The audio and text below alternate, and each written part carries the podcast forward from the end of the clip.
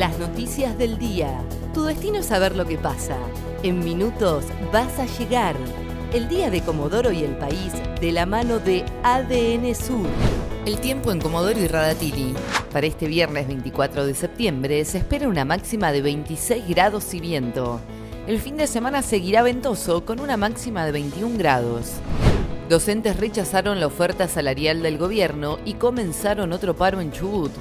ATECH inició una medida de fuerza este viernes por 24 horas en toda la provincia, tras rechazar la primera oferta salarial del 30% de aumento en tres tramos por considerarla insuficiente. Además, solicitaron el reintegro de lo descontado por días de paro y retención de servicios y el cese de todos los descuentos. Comodoro volvió a registrar la tasa de desocupación más baja del país, con 3.000 personas desocupadas según el informe del INDEC divulgado el jueves a la tarde.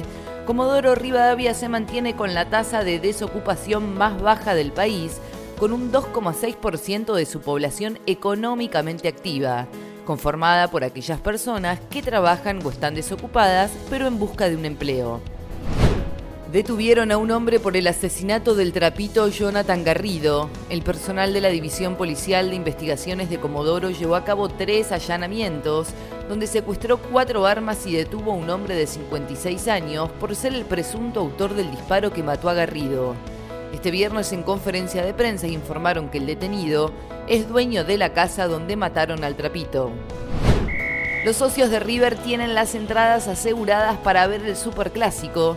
El partido se jugará el 3 de octubre en el Monumental. A través de su página web, el millonario explicó cómo será la entrega de los tickets, teniendo en cuenta que solo está habilitado el 50% del estadio.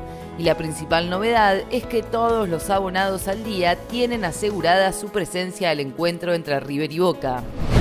No tendrán que hacer cuarentena los argentinos que regresen del exterior. Este viernes el gobierno nacional oficializó la medida de exceptuar la cuarentena a los argentinos que regresen del exterior.